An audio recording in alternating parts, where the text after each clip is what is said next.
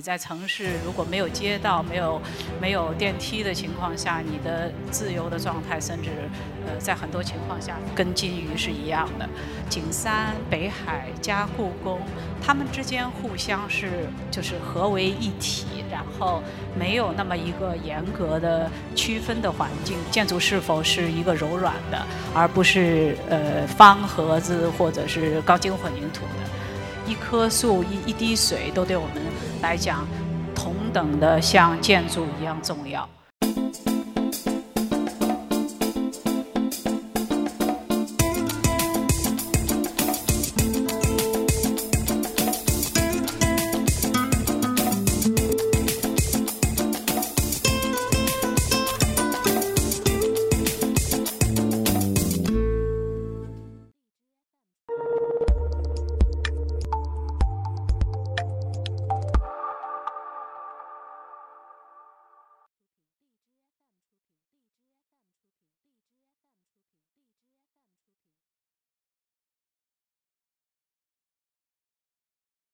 我是党群建筑师，嗯，我们办公室叫 MAD，嗯，一个建筑事务所。嗯，今天的题目是城市，嗯，和自然的关系。设计之初呢，我们嗯每天经历的和看到的城市的现象，嗯，就是嗯。左边的这张图，也就是说，标准的窗，然后城市的立面。你在城市如果没有街道、没有没有电梯的情况下，你的自由的状态，甚至呃，在很多情况下跟金鱼是一样的。呃，如果我下面不标这个城市的名称的话，我想可能没有人能够猜到这个城市是什么。现代主义之后的城市，呃，基本类似，因为现代主义的思想提出的是，啊。标准最有效、最大利益化。那么画一栋、画一层平面，重复拿着一个建筑继续重复。你可以想象，这里头有成千上万的人在其中工作、学习、生活，每天是我们每一个人的情感所在。当时我们做了一个天津的项目。芝加哥的现代主义城市，它是现代主义建筑的代表。我们在天津的呃新开发的城市当中，是否可以追随甚至模仿芝加哥的现代主义的城市？这是我们在过去的建筑实践的十几年当中，嗯，遇到的很普遍的现象。那么，对于西方的城市来讲，从芝加哥到纽约到多伦多，呃。几乎是我刚才讲的状态，其他的是现代主义精神和思想指导下的城市规划和建筑设计。在这种状态下，我们能够提出一个呃什么样的建筑？包括我们的理想和想法是什么？建筑是否可以不重复？建筑是否可以为人为使？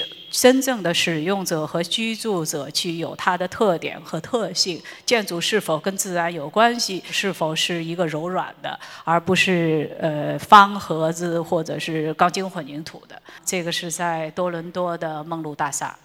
嗯，几年以后呢，实现了。当时的竞赛呢是一栋房子。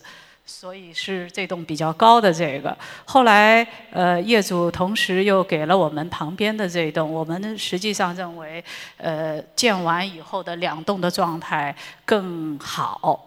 移动的时候，它是一个柔软的个体，它是一个呃比较性感的状态。但是当两动的时候，它形成了一个真正的城市的氛围。它们之间互相是呃在任何一个角度都是呃有不同的状态。那么它们之间的空间的关系，对我们来讲，可能是呃更主要的和我们觉得是公共空间可以享受的部分。对于一个现代化的主义的城市和建筑，从中的一个柔软的、呃更接近自然的形态，能够带给城市一个什么样的一个状态？状态包括空间的状态，也包括人在使用当中的状态。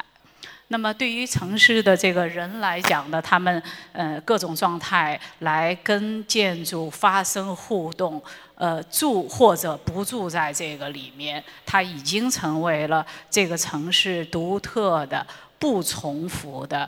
呃一个建筑空间和呃状态。嗯，这是这张图是哈尔滨，不知道有多少人知道。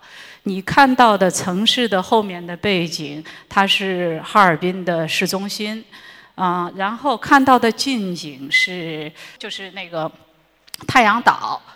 哈尔滨的这个区域虽然是很冷，但是他们的湿地和大地景观是非常震撼的。这是我们在呃是大概七年前吧，接受了一个呃城市的文化建筑——哈尔滨大剧院。这是我们思考的自然环境特点和现代主义城市之间的对比。整个建筑是大概两平方公里的一个湿地景观。呃，从一个白雪茫茫的一个呃景观的湿地上起来，然后人可以在建筑的上下左右里外，这跟我们刚才的设计，就是很早以前设计的鱼缸有一定的呃一定的呼应，就是人能否在建筑的呃周边呃。立面上行走游玩，像爬雪山一样。然后呢，呃，当建筑结束的时候，它并没有消失，它回到了一个大地的一个景观的一部分。也就是说，这是一个大剧院，你可以不去剧场内呃观看演出，你也可以在不同的高度上。享受周边的环境也好了，是天与地之间的关系也好了，这是我们在建筑上的呃一个做法。然后有一些呃小小的鼓包板，我们把它叫呼吸的呃毛孔。因为对于人来讲，一个皮肤实际上它即使再完美，它是有无数的东西可以进和出。然后在这之间呢，人可以游离在建筑的呃外面，也就是建筑和空气之间的这么一个灰空间。对于哈尔滨来讲，而且对于整个的公共建筑来讲，我们认为室内外的空间不仅仅是一个呃大剧院的这么一个功能，嗯，同时呢，公共的聚合性也是现在的公共建筑所应该赋予的呃最基本的公共功能。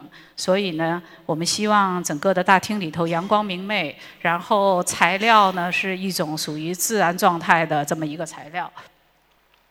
所以我们用了当地的那个水曲柳，做了整个大剧院后场。当你进入这个空间的时候，它有可能像洞穴，有可能像很古老的、原始的一种状态。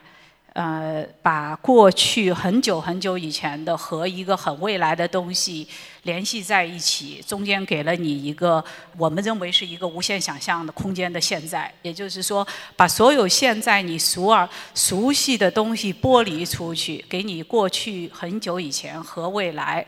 那么你在里头是否能够呃有更多的自然自由和心灵的自己对自己的对话？这张是，呃，一个是纽约的中央公园，另一个是我们的北京。而老北京城呢，就是达到大到一个城市尺度，我们认为东西方的思想的方法方式还是是完全不一样的。这两个之间对我们来讲是有巨大的。方法思想的区别的一个是把自然变成了几乎人工的东西，另外一个是自然庭院建筑水就是合在一起的，没没有一样东西可以独立存在的。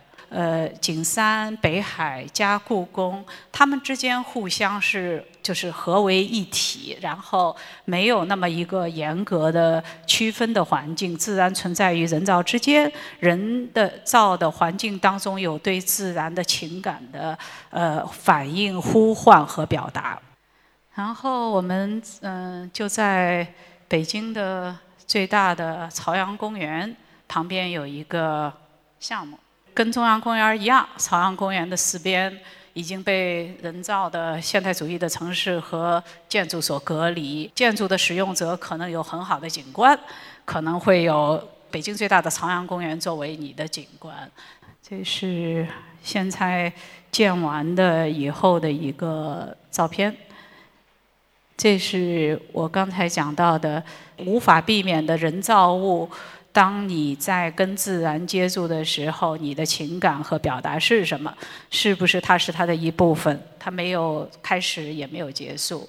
和周边的直接耸立的呃高楼大厦也好，住宅也好，其他的状态也好，是不应该是一个呃干净的决裂的状态。内部空间也是这样子的。我们希望当日跟人接触的小尺度的时候，用速用更低的尺度去呃去回应。然后公共空间也是希望自然光线能够进入到这个空间当中去。一棵树一一滴水都对我们来讲同等的像建筑一样重要。四合院的改造实际上是一个很普遍的，也是很多的现象。这里呢，就是我们放了一个，我们叫它胡同泡泡。实际上功能很简单，它就是一个卫生间，然后加一个楼梯上到二楼的这个建筑平台上去。当我们把一个呃。有点像外来的东西放在一个老北京的这么一个四合院的一个状态当中，它会呈现什么？实际上，它呈现的是一种很柔软的状态。这个是不锈钢的，但是它的反应，它把周边的环境很好的融于它其中，在很多的时候，它几乎是消失的，但是它又给了另外一种。生命和奇奇特的这种感受，因为它是一个异形，它会把这种天空也好，周边的环境也好，包括呃四合院的瓦、青瓦、呃树木，都会反映在自己的呃身体上。所以，就某种某种程度到一个外来的东西，又很好的把其他周边的有历史感的东西反映它在身体上，无论是春夏秋冬，还是。呃，其他的天气状况，谢谢。